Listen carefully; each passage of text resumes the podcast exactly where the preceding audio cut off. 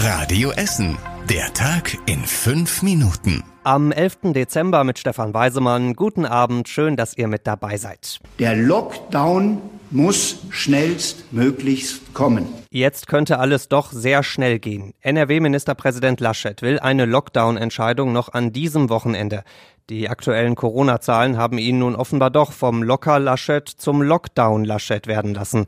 An einem Tag gab es fast 30.000 neue Corona-Fälle. Fast 600 Menschen sind an oder mit Corona gestorben. Deswegen werden die Corona-Regeln in NRW und damit auch hier bei uns in Essen verschärft, schon ab Montag. Da sollen die Kita-Kinder und auch die Schüler bei uns in Essen möglichst alle zu Hause bleiben.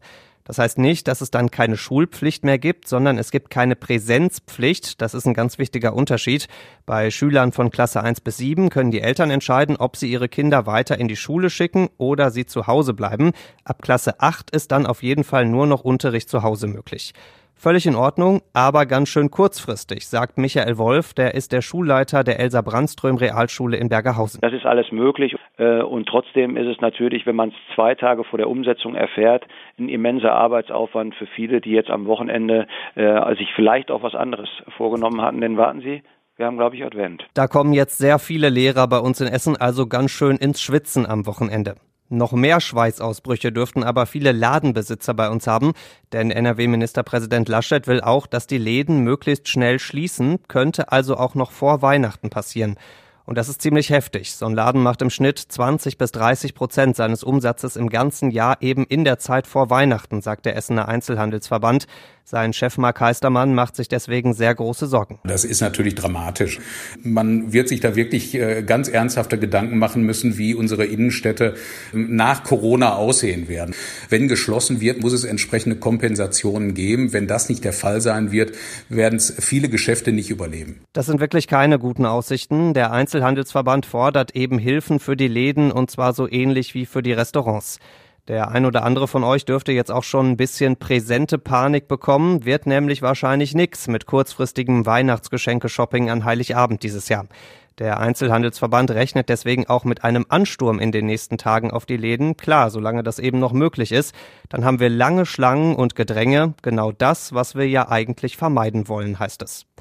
Gedränge auf der Weihnachtsfeier soll es dagegen nicht geben, wäre eh nicht angebracht gewesen in diesem Jahr, aber auch die geplanten Lockerungen zu Weihnachten fallen jetzt auf jeden Fall wieder weg.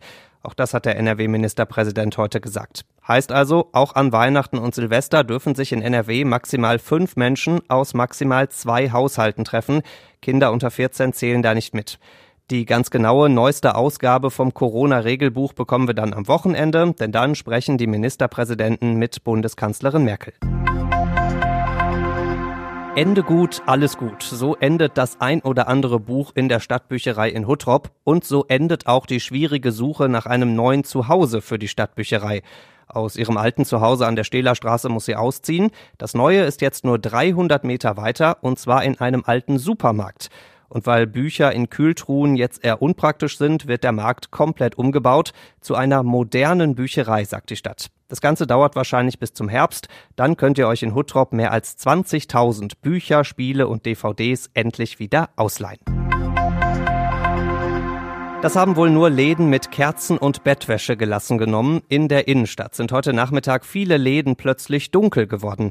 Der Strom ist nämlich ausgefallen. Auch die Zentrale der Sparkasse zum Beispiel hatte eine ganze Zeit lang keinen Strom.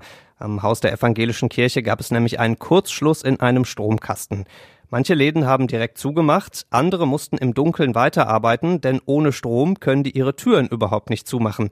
Nach einer Dreiviertelstunde ungefähr hat ein Techniker das Ganze wieder in Ordnung gebracht und das war jetzt schon der dritte größere Stromausfall bei uns diese Woche. Vorher hat es zweimal die Menschen in Überruhr getroffen. Wäre also noch ein ganz guter Tipp für ein Notweihnachtsgeschenk, das ganz sicher elektrisiert. Kerzen, denn der nächste Stromausfall kommt bestimmt. Und zum Schluss der Blick aufs Wetter. Am Wochenende gibt's weiter viele Wolken über Essen. Zwischendurch kann es auch mal kurz regnen. Dazu ist es ein bisschen milder als an den letzten Tagen mit um die 8 Grad. Und die nächsten Nachrichten bei uns aus Essen gibt's bei Radio Essen wieder morgen früh ab halb acht. Bis dahin wünschen wir euch einen schönen Abend und ein schönes Wochenende.